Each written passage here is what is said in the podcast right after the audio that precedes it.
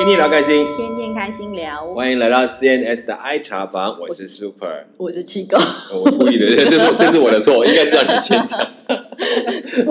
我我我不自觉，因为最近开会开太多，搞得自己有点紧张，这样怕万一忘了报自己是谁，这您样辛苦了。啊，不是这个做事都是这样。我们现在都是这种兼职的做这种 podcast，所以有的时候一忙碌下来，常常会差点忘记要录音这样子。对，嗯，最近都是到快要播出的前前期我们，不能辜负我们的听众。对对对，所以我们决定还是继续维持该录的，还是要录。自己以为 不管怎么样，我们坚持了，对不对？好啦，这个就是，反正做一件事情，本来就为了自己开心嘛。嗯然后我们也讲那么多这些旅行的事情，其实也是真的，一心想要再出去玩一玩。真的最近都觉得好像已经好像都已经快讲完了，该出去有一点新的东对，西。让我们出去，。这样才会有新的东西可以聊，对不对？哈，那你看都讲到，我们现在讲的旅行都跟十几、二十年或者七八年前，你都觉得哎，好可惜哦。最近的也不过大概就三四年前的，嗯，所以你会觉得，如果真的能够再有，都会更更去认识这个世界，是很，快的而且是疫情后，对对对，我觉得我对我来讲，因为旅行一直是一个很重要的呃开阔自己眼界的方式。没错。你说读书可不可以？当然读书可以，可是问题是读那些书，如果没有去踩过或者去碰触那更好啊，对不对？我们其实哎，我们 就你真的旅行就要看书吗？看旅游书。对，我就知道，我知道有一些人是真的，他的旅程当中会带着书。哦，如果一个人旅行一定会啊，啊因为你其实的确是蛮打发时间的东西。但现在应该大家都带手机跟行动电源吧？也是啊，可是我那时候出去旅行，我嗯因为我都是很长程，像我说就去那个洪都拉斯，对不对？你知道我们飞三十几个钟头，对就回来也是三十几个钟头这样跑。我后来都习惯，其实我都习惯把带一两本书放在身上其实以。前会啊，可是嗯我觉得现在真的手机太，手机跟网络哦都太太，没有，我没办法一直看手机，我觉得眼睛好累，嗯所以我就还是带纸本的书。这样感觉需要一个电子阅读器。哎，好了，有人这个有预备，请告诉我一下。哎我我我记得那时候哎，真的那的确眼睛看的是蛮舒服的。哎就有一些不错的，嗯我有试过，嗯后来有的跟用的还不够熟练，但我知道我有一次真的带六十几本书这样看。那都就是有看完吗？哦，怎么可能啊？哦怎么？但是但是当我我发现我在里面这样会在旅程中看的书，嗯基本上都是小说。对啊，我我我没有办法看那个太硬的东西，我发现我喜欢看轻松一点的。呃什么是硬的东西，就比如说呃什么理论开发脑力二十一种方法这种 那种我就没有办旅法。行为什么还要这么辛苦对，？哎，而且小说我是放在比较是流行性或比较科幻的小说会多一点。哦嗯像我有一本有一本书，就是大家都知道那个《哈比人前传》，嗯就是《魔戒》的前面的那一本书。那其实我第一次接触是台湾还搞不清楚什么叫《魔戒》这本书的时候，嗯就是在旅程当中，我在一个机场，我突然看到？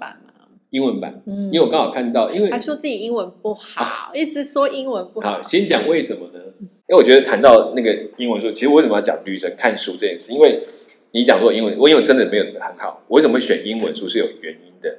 因为在飞机上，在行程当中，你只能看书，嗯，所以你没有办法像看别的东西说啊影片我不想行吗？啊，看影片，我在飞机上没有办法看影片啊。应该说，呃，有的有的有有电影，我的坐的飞机没有那么好的前面、什么前面小荧幕框，哦没有这种东西，像所以有的时候我就带书来做打发时间，那我就会强迫，既然我不爱读英文，我就在那时候你也只能看英文书来看我也后来看一看，想说干脆睡觉嘛。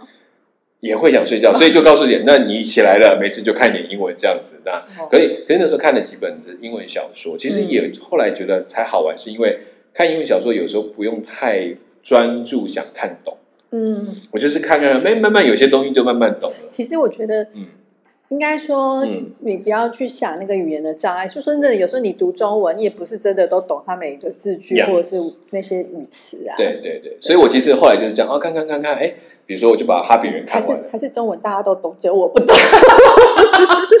本来本来你看中文书就不是一个字一个字看，那英文其实因为我们是不懂的语言，哦所以你只好一个字一个字看。可是开始慢慢看，其实我们就所有的一些英文字其实还蛮够用的。等我慢慢看，看有些不懂的字，到后来哎就理解，就是这样看。所以开始就这样一边用这个时间逼自己读一点这种材料，嗯所以大概都靠这个型的。所以去勉强哎，好像英文找到一些字，因为马上复习这样子嗯啊。所以大概就是在行上，我觉得看书对我来讲，最这种长程也是一个很重要的一个打发时间的过程，嗯然后也学到一些东西。所以我们飞到像洪都拉斯，我在讲这个地方，我们在那个地方，你要沿路这样奔跑，然后花很长时间在路程上，我就很需要书来帮助我。哦，可是像你们即使在开车那种奔波的路，可以看吗？这就是我另外一个特异功能。嘿嘿，我那时候在非洲，在洪都拉斯，在各种地方，即便是那种车子颠簸这样棒棒棒的时候，我还可以是拿一本书在手上这样看，所以我都觉得嗯。然后说你都不会晕吗？我说哎，不知道哎。我觉得那个现在的科技进步，对，就是我相信大家如果在这种时候，嗯，没有。Super 这种技能，我们就可以听有声书。对，podcast。哎，我再顺便介绍一下，我害怕 podcast 是突突破国际的，好不好？是啊。对对，你真的可以把它载下载下来，慢慢听。对啊，对啊，对啊。所以如果没有听，你帮我，你就这几个听众，对不对？你们要负责帮我们扩张听众。拜 托拜托。对对对对，好。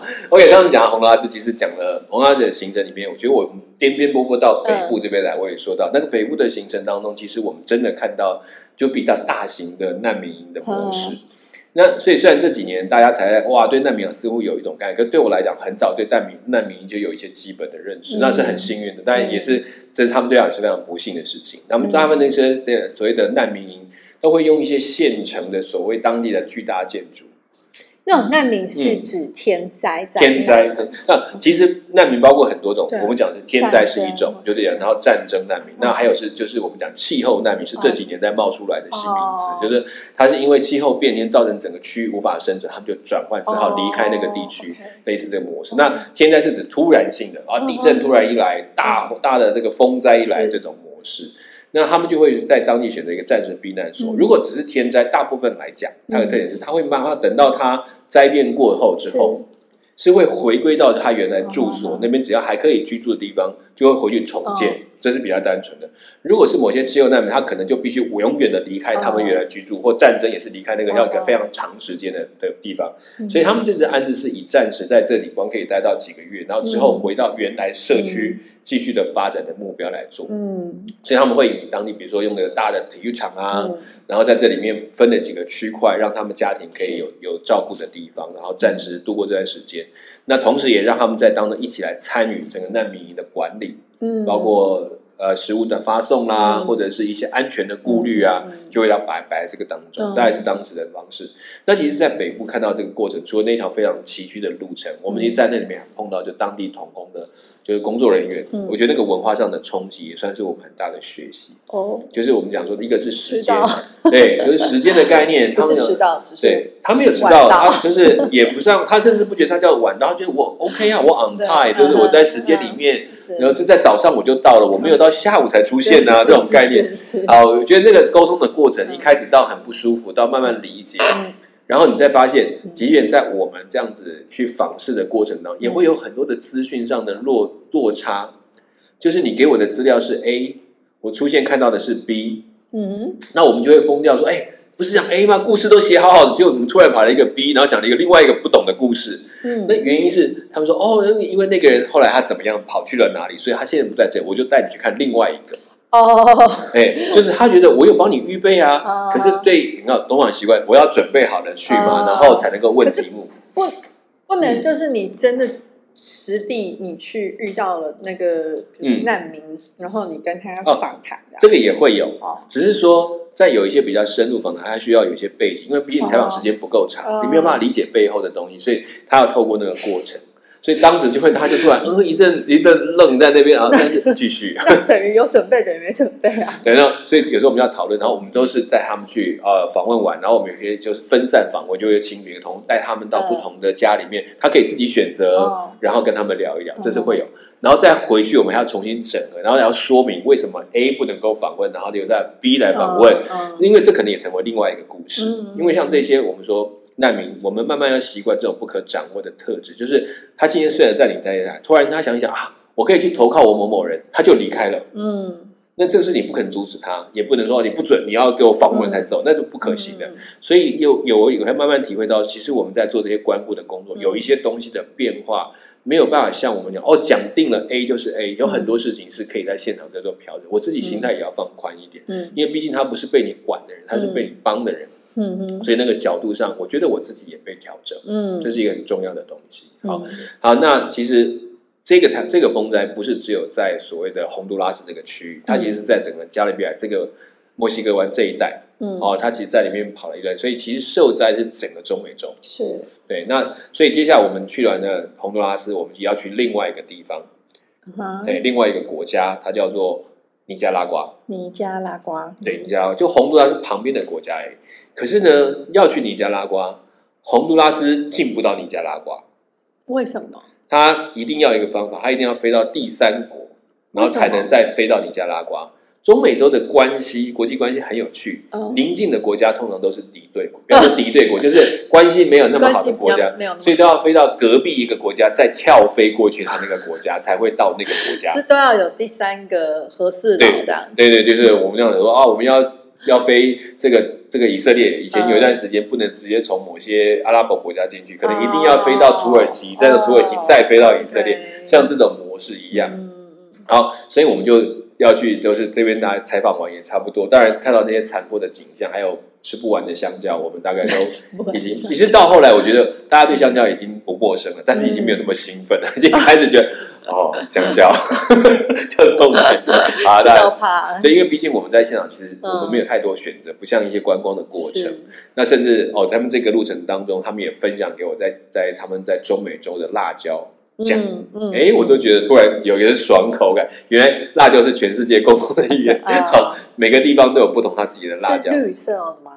有绿色跟红色都有，然后我知道我在非洲喝过这种红色辣油，像我们一般的辣油，喝红，而不是喝啦，吃到那个，对对，有沾到。那时候后来有才说，哦，我觉得它辣椒酱跟我们的味道很像，然后然后在原来中南美洲也有他们喜欢吃的辣酱的模式，好，当然这就是偏，然后偏墨西哥式的那种东西多一点，对，是挺辣的，挺辣的，可是怎么还蛮爽口，就是在那种气候之下，其实他们也是湿热。嗯，所以我们觉得还蛮，但是但是就是那个燥的感觉，所以有些吃一点辣，对，然后就会比较开胃，大家就是这样。那我们的很多这一次行程比较没有办法吃到当地更多的特色的食物，因为一般都是在本地吧？我们能够吃的大概都是一些街边的小店，然后就平时，然后简单。这个填个肚子，然后就就比如说菜色变化不多，对不对？不多，就是因为很简单，他们都但但确实是当时的，就是当时他们一般人在吃的 这种家常的东西，所以我们就也算是品尝到一些他们的特色，这样子。大概叫什么香蕉啦、豆泥啦这些东西，都是这些。嗯，好，所以接下来我们那边行程完，我们要去探访另外一个特别的行程，是在尼加拉瓜，可是尼加拉停的时间比较短。嗯，那因为我们时间后面行程很赶，所以要从尼加拉瓜结束再回美国，然后再回到台湾这样子。嗯，所以那我们去尼加拉瓜的路程是从我们还是要回到这个呃首都啊德古斯加巴呃德古斯加巴这边他们的首都这边的机场，从那里飞到洪都拉斯的首都，对，洪都拉首都，然后再飞到，所以是拉车回，再拉车回去。所以你看，我们又是一场精彩的行程，然后再。那个也像那个，反正后来就习惯，发现回程的时候就没有人下来说，感觉要一直拍照啊，一直拍过，对，拍过，那只有赶快回去，赶快回去。那种感觉，而且颠簸的真的很累，所以回去的行程虽然一样很颠簸，我后来发现大概睡了一半。嗯，就睡着的，就之前大家都很兴奋，没有办法睡，一直在看那个路这样子。然后我们还停下车，我记得去的时候还把车停下来，说：“哎，A 车先过去，然后摄影师跑到最前面去，然后拍另外一台车过那个水的画面，然后拍过去。哎，等一下，后面那是等一下，然后再坐回去再拍那台车从后面再拍他怎么过那个水的画面，很兴奋。”可是我觉得我好累。你是说回程他们还是这么有？没有去程的时候比较，回程呢他们就只补了两三个画面就上车睡觉了，已经不再兴奋。对对，就是大概有他需要的前面都补了。对对，然后甚至还有那个那那主主播记者，他们会在这个拍摄在过桥的过程，先在那边先拍一段 stand，就是先讲说记者现在在哪里为你报道怎么样子。他说：“好不用光想这样，这个其实就可以把整个行程又拉很长哎。”嗯。其实因为光是那个交通，对啊，没错。呃，不，这个交通本身已经很，然后你们中间还要停下来为了拍照，对对对，然后拍照还要有这种不同的角度，这这。对，所以有一些东西我们要保持弹性，因为可能刚好摄影师或者说电视机它需要的东西跟文字记者不一样，文字记者要更多深入的故事，所以有时候在现场要分配他们去采访不同的对象，然后也要给一点时间让摄影记者去补很多现场的画面，就要分工，就要分工，但 而且有时候。他们到现场去补画面的时候，我们还要请工作人员陪伴呢。有些东西可能不能拍，或者说不希望他们去拍的这一块，然后跟他们做翻译，大概都需要这个过程。然后我们都其实每一天晚上回去，我们都会有一个小小的算是媒体会议，就是我们大家讨论一下我们今天拍到的内容跟故事，因为刚好还补不足，比如说。摄影这边他们采访的故事有一小段，可是另外一个文字记者采访到比较完整，他们就分享一下，那把故事的完整性补起来。嗯那我们这边就肯定会把一些手上的资料，后来补充的资料再补充。哦，我们刚刚大概有哪些我们看到的？嗯他们为什么要这样进行？然后这些模式是什么？然后背后的原因再补充给他们，这样他们在文字的构筑上，或者是这个故事的这个铺排上面就会比较完整。所以其实我们带这个团也真不容易。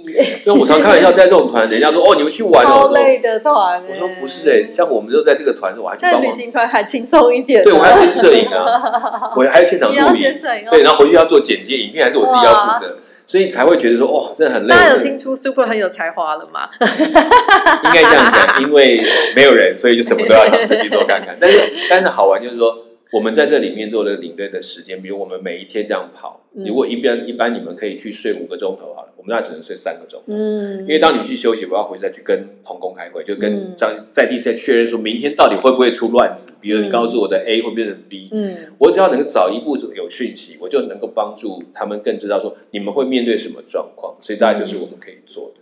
真的好辛苦。嗯，对，没有，因为工这种工作就是这样，而且难得去跑这么远，希望尽量把对的东西带回来。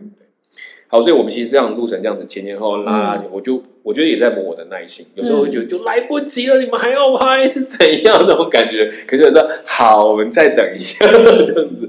对这些东西就是我觉得也是在提醒自己，有些东西要保持弹性，特别是面对这种救难的部分或救灾，很多东西是没有办法完全按照我们的预期的行程在跑的。哦，要看当地的状况。所以我们真的好不容易拉回到。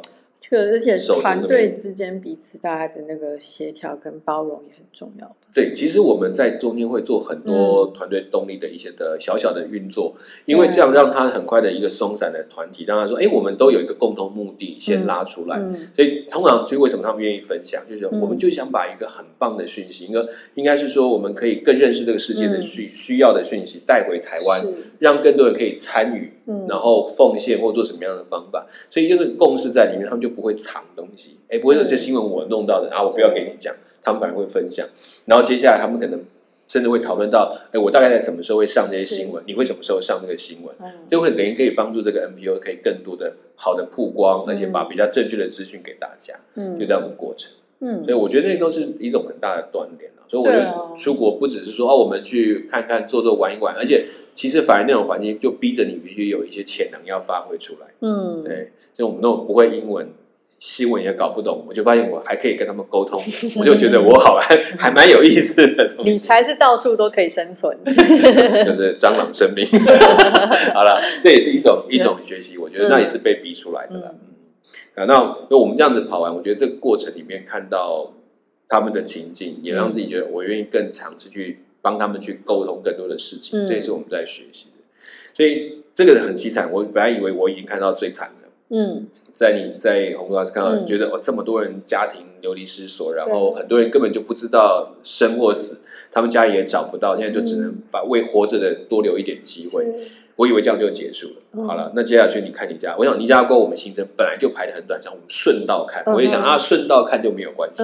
可是最刺激我的在接下来在尼加拉瓜哦，怎么？我们都飞都飞了，然后不知道飞出去嘛？先讲怎么飞好，我们就到了德德古斯加巴，我们就从那里飞到哥斯达黎加，哥斯达黎加这边的机场。我们没有出境，就在机场里面晃晃到准备搭另外一班飞飞到尼加拉瓜，就这样，本来一个大概三小时行程变成一个六七小时的行程，然后我们再飞到那个尼加拉瓜。到尼加拉瓜入境那些都没有什么问题，我们到他们的城市也都还感觉不到那个风灾，因为阳光很大，嗯，非常热。去了尼加拉瓜，比我们在在这个洪都拉斯天气好到不行，然后大太阳晒到。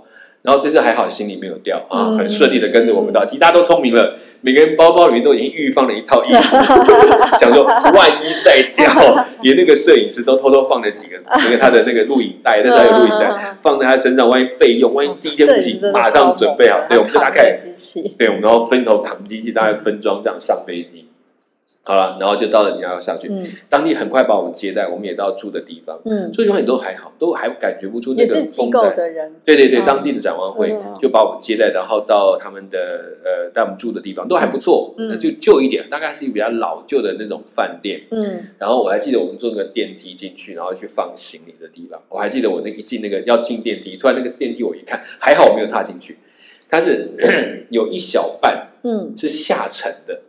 就是我们走进电梯不是平顶的吗？对，那个走进电梯是要往下踏一踏一两阶楼梯的感觉，然后才到那才坐在电梯里面。为什这么这么可怕？这好危险哦！因为它很旧，它有的位置都哦，他没有办法调整到。对他们，他们觉得很平常，但是我们一开始就是有很我们要在，然后万一下去，就直接往下坠。对对对，然后就还有还有这个一脚要踏出去的时候，悬了一下，你看，然后再慢慢往下踩一下，然后再进去哦。我就觉得哦，这个 对对，然后那个电梯进，他门口还要拉个铁门，知道？嗯，然后就外面会把它拉起来，然后哦这样，他们在欧洲很多也是这样，对对那个很古代的电梯，对，然后就这样，我们就这样上去，而且很好玩，就哎，这个也有意思。然后到了那个到了那一层楼停下来，哎，还好。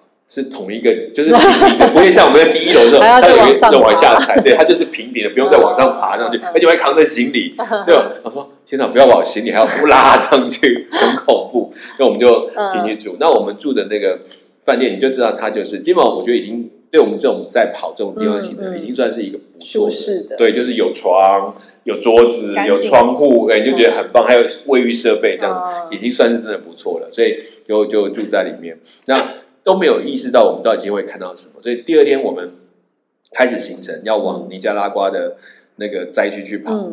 那我们去的那一天，其实他也告诉我们说，因为那一天呢，也包括当地的枢机主教，啊，也会去他们附近的一位一个教堂，带他们做一个弥撒这样子。然后说，哦，那我们可以顺便也去看一看。嗯，所以我们就是先带着我们去到了那个所谓灾变的那个地点，我们就开着车去。那当然也是三四个钟头，终于到那个地方。到了之后呢？我们就开始带着我们往一个一个小的那个丘陵上面走上去，然后去看。他说：“哦，这个地方就是我们要来看的地方。”那大家就在看，嗯，然后就一个山丘啊，你要看什么东西？然后他就等一下，等下先先不要走，大家先在这边，不要往，不要急着往前走，我们就好先停下来。是开车吗？开车，开车到那个附近的地方，我们用走过去。他那一块就用走的，可是我应该可以开，但没有开，就他就叫我们走。但走一小段就要我们停一下，说先不要走，停一下，然后。他还没有讲话，然后他跟另外一个工作人员，就是他接待我们的另外一个，他们先过去先看他，然后再聊聊。没有，我们听不到他们在讲。可是我们站在这里，嗯，我突然有一个感觉就不太对劲，我想，不对，这地方到底怎么了？嗯，然后我才开始闻到一点味道。嗯，其实我们大家都开始意识到那个味道不太对，因为那味道就是尸臭的味。哦，我们想说不对，这里为什么会有这种味道？然后。他们才走回来，再跟我们讲说：“哦，他说哦，从现在开始往这边，请你们要走要小心一点点。”他说：“从这里开始，从那边我们看到远方的那个山顶那一片白那个土色的那个那个区域，他说从那个山顶到这个地方再往下这一块，是那一段时间风灾的土石流的区域，从那里到这里。”原本的里面都是住满的所有的贫民区的人。他说，从那里到这里已经完全被覆盖，完全不知道到底有没有人生还，到底有多少人，也没有人知道。所以我们现在会闻到这个味道，是因为太阳起来，整个温度起来的，那个尸体的味道就出现。所以都在埋在下，都埋在下。说你现在的闻，就是他他没有没有提醒，他说因为都埋，所以我们就知道说，我们闻到的尸臭不是假，是真的有那个味道。呃，他们没有去抢救或什么。其实以土石流来讲，大部分人是抢救不及的，因为那只有三分钟的时间。哦因为是空气的问题，它没有空间的。我我说等到就是等到之后，他们比如像现在当时就是这样，因为当时太多人，对不对？根本不知道哪些人在里面。嗯，所以他只能告诉你，他们最后的政府决定是让这里成为一个纪念区，也就是不再开挖，因为已经就是埋在里面。就不再动它，所以你就会说哇，这是他们的想法。对他们不是认为一定要都要挖出来，可是这边就出现这个状况，是我们就开始要看，就开始慢慢步进走进那个那个那个整个冲刷的地方。那可是嗯，这样你们走过去，你们其实要看什么？好，这就来了。他说要看什么呢？第第一个，我们先知道整个的区域的大小，我们知道这个情况。那其实这样有一些人是逃出来，或当时没有在这边，在外面打工的，现在都回来，就为这事情感到悲哀，因为家人再也找不到。然后我们就在那里可以先看什么？看他是不是怎么知道它是土石流掩盖的地方？因为当我们慢慢走，本来以为就是一片荒，再仔细一看，你就会看到里面有插出来的帐篷的布。或者是那个支架，就是一些房子对房子的那个东西，然后呢，再走一点点，你就会开始看到手或是脚，就是伸出在那个泥土外面发黑了，已经知道不行了 啊！你知道远远看不觉得，所以我说 越来越刺激，是因为当我们越走越看啊，原来那是一只手，所以对，等于有点。嗯，有点像一个埋葬了很多罹难者的，是你可以说它像一个万人冢，对。这种概念，乱葬。乱葬岗，对，然后然后就是因为它就天然形成，就移民都死，它就不要再开挖了，哦，所以我们大概就走那地方，就是也。反正真的挖出来，你也是不可能救活的。对，就是以很明确的，因为它没有空气。就是我们讲说紧急救援的概念，说像这种所谓像地震，我们讲为什么地震还可以黄金七十二小时，因为它有缝隙，它有可能让人活下来。可是土石流是它是泥浆水是灌到你的身体的鼻孔，所以把它就填满。所以它如果不是立刻把它抓出来。那那个存活机会是不可能发生的，所以这都是我们讲的汽车是指那种有空气的范围，没有空间的是没办法，因为它一定要有空气最基本的层面。好，所以我们就看着这样，然后沿路这样走过去，哦，心里就开始很痛，想说越闻味道越重啊，然后又看到那些手脚，就觉得 这怎么一回事？我们要怎么说那个故事讲不出来了？密集度高吗？所以，我他就说里面其实。因为你就想那个那个贫民窟，就一间接接着一间那种棚子，这样接着一整片都是，全都全都是。所以他说到底多少人没有人答案，因为根本没有户口办法去查证。那我们就想说，那怎么描述这个故事？因为实在讲出很恐怖，恐怖，大家谁知道什么恐怖？拍手拍脚吗？但后来发现，我们在走，突然看有一个另外一个人也跟着我们附近在旁边在走，他在那里找，他在寻找他的家人。对，我就问他，我们就。好奇说：“哎，那你来干嘛？”说：“这都……”他说：“我知道，我……他说我的家人在这边。”嗯，说哪一边？说我不知道，应该就在这一带。然后就在那看着那个地，然后你要挖吗？还是就看他在那里走，不知道在想什么？嗯，他就说：“因为我出去工作，我老婆在这里，嗯，我就没有他的消息嗯，那我现在想来找找他，哦，但是找他，他只能在那里转圈圈，你知道，就是。”他说他也不能做，我也不知道我能做什么。但他觉得这样好像离他比较近。对，就来这里看看。可是你知道我们在那里闻的那个味道，那个鼻子那个啊，整个人就开始觉得不对劲。然后所有人大家就努力的拍完，然后跟他谈完，录一些故事，然后也跟那个在讲说，那接下来善后呢？当然也有一些是勉强逃出来的，就留下讲说我们会再做一些后续重建的村庄等等。因为这些人也没有人可以帮他们，然后外来回来的人也要在当中再慢慢知道，再建立出来到底这边还有多少人在这个里面，所以大致上是这样。我们就看完那个，你看我们其实人家就看这个地方，就看完了，然后我们大家就只能就抱着这种心情走下山来，然后我们就去想去看看。为当地举办的一个弥撒，就是在那里一个天堂。其实我们下到他们下山区的那个村庄的那个那个教堂，真的不是那种我们平常看到那种天主教堂，哇，巍峨漂亮雕花，没有，它就是土抗起来的一个一个房子，然后十字架在那边，一种很 local local 的教堂，对，很 local 教堂。那当然也比已经比在地的很多房子可能都还不错，那很旧的一个老教堂。我们其实进去是没有任何位置，大家就一群人塞在里面。我们走下去看到里面已经坐的满满的人。都是那个村庄的人，对，就是跟那个村庄或跟这一个这个区域可能死亡有关，他们就都站在里面，然后站的满满的两群人，然后中间就有一条走道，就是大家都没有没有跨过去的，铺了一个毯子这样子，然后对对，我们大家就是都在旁边，然后就好，我们也一起来，这个事情是追悼一下，然后就在你看，每个都站着，然后都没有声音，跟我们认识的所谓的。这个对拉或者应该说拉丁美洲人那种风气，那种很其实拉丁美洲包括连弥撒都很热闹，但他们就没有很沉重，很沉重，就是没有讲话，然后然后然后后来才知道哦，突然一阵安静，看到外面开始有人慢慢的进来，然后就开始有那小朋友，就是我们讲那种辅祭摇香的那个，嗯，就是在在如果看到一些正式对对年轻的男孩，然后穿着那个他们的服装这样，那刚好就他们就带着那个引领这个。书记主教、红衣主教在中南边，红衣主教带他走过那个路人进来，他一路就开始他前面那样摇香，然后开始在吟诵，然后带着十字架这样走进来。哇，那一个一进来，你知道他们还在走在路上，所有的那个眼泪飙出来的，然后在那里开始。就是随着那个行动，那样，就我突然在觉得说，过去我们对仪式有很多的，是觉得啊，仪式不重要啊，不好。可是我觉得那一次那个仪式沿路的过程，那个庄重，让我觉得有一种安慰在他们的生命当中开始出现，好像让他们有一种不能说开关，但是原本他可能压抑住的，然后因为透过这个一个过程，对，现在你可以宣泄出来，这样子，而且那种我们讲灵魂那种感觉，他说。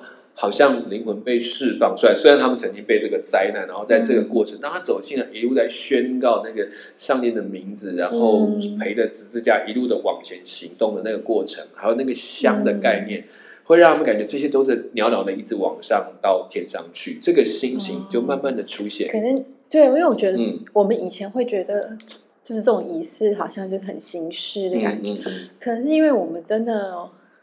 没有真的像他们在那个状态下，对他们那种心理上的需要。对，而且有些真的言语不好表达，就是我们我们可以追念这个人呢，可是有一些心理上的东西，怎么透过你对跟上帝的连接那种概念，这种就需要一些仪式去辅助他们。所以他那个过程，虽然我觉得他短短从从门口走到他的祭坛那个区域，大概就十十来大概七八分钟那边，十七八分钟，慢慢他是慢慢走。然后一边看着他旁边的人，然后献上祝福给他们，然后陪他走到台前，他开始念诵这些追思的经文啊等等。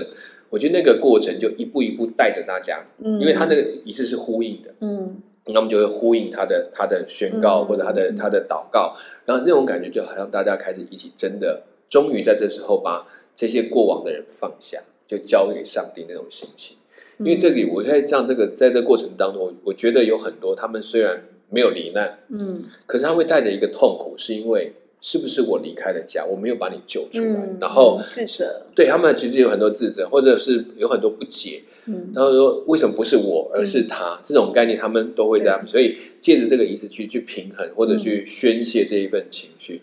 我觉得那一天我看到那个在那个里面那种安静的流泪跟那个那个滴滴的那种呜咽声，那其实让我真的有一种哦第一次感觉到。那种追是那么的真实的感受，嗯，对，就其实这是我在当中，其实尼加瓜大概就是这两个很极端的。你看那个山上那充满死亡的感觉，到这里，然后突然静下来，再重新看到另外一个安慰。但我我很好奇，就是在那边接，就是接待你们的童工，他们是刻意没有要先跟你们说那边的状况吗？还是说，我觉得他们也不知道怎么，他只告诉你说这是灾区。他们其实并没有刻意要说那个是不怎样不怎样，可是在这个地区发展，他们文字上只能报说你说哦，这边可能有多少人因为这样的上升或者是无失踪，他整个的实际中也只能这样看，所以他就会告诉我说哦，因为有有一万人这样的过程，对我们来讲一万人数字。哦，没，因为我意我意思是只是说，嗯，比如你们去这个灾区，那可能也许他会告诉你说，嗯，就可能比如。满地就是会有很多哦，对他们只有就是说哦，就是说因为被埋了一些东西，就是那可是那个那个具体的感，我觉得还有个原因。他们在这里已经来了几次，可能已经没有那么想那么多，没有那么冲击了。对，然后哎，估计他们在服饰都是这些区域，所以他们当然也很难过。但是他们跟我讲，他们觉得也很难过，就是这些人就这样走了。对。可是那个场景的每个细节的描述，可能就不会讲到那么多。嗯直到等我们一边为了要找镜头，为了看到材料，没有预备的状态下，真的很冲击。对，我们过去来讲，这叫新闻片。就是别人拍来的新闻片，我们看过。可是现在是你自己踏在那块土地上，就突然就可以闻得到，对，就是无无感，马上就让你感觉到这样子。嗯，那我觉得其实我对我来，我当然去过非洲，也看过这些。而且相较于你们，可能之前在洪都拉斯，可能接触的是一些生存者这样子。嗯嗯嗯，就是这个是一个。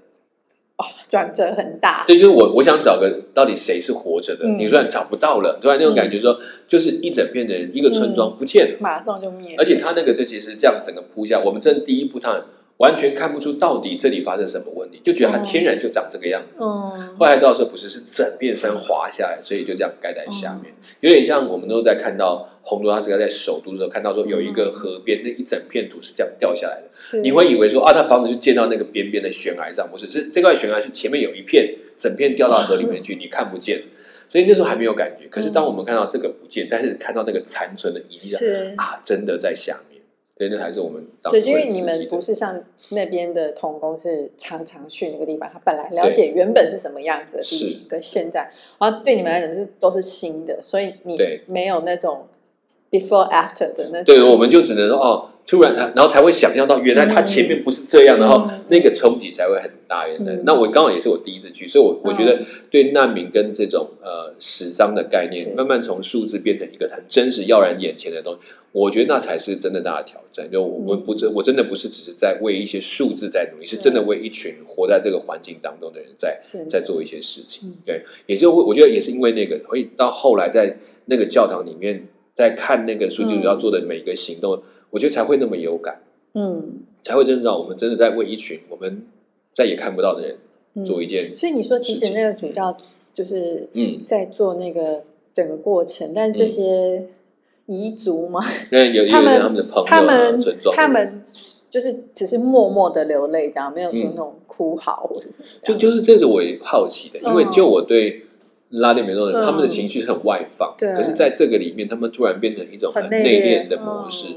然后我说我我看着，然后我就我觉得这也是让我更震惊，说原来他用这样的方法也宣泄，但是他却成为嗯另外一种次序的，那种仪式的里面，好像一点一点的把这样悲伤慢慢带出去。其实虽然这样比较可能不知道，嗯。但因为我自己有参加过一些别的信仰的这种、嗯。类似这种追思或什么这种嗯仪式啊，然后我会觉得，其实如果你今天不是一个对这个过往者的嗯。很有很很深连接的话，你真的会觉得就是一些疑疑问这样子。对对。对，对，然后你也不太真的理解那个意义。可是如果当你是真跟这个过去的人比较有连接的时候，他的确就有点像你讲的，就是他们有时候即使是在一些，嗯。不管你是要诵经或什么之类的，然后会有一些呼喊或什么之对类的对。那种那种桥段，然后其实好像我自己观察啦，嗯就是其他人好像也会有那种，哎，就是这好像是他在跟他告别了。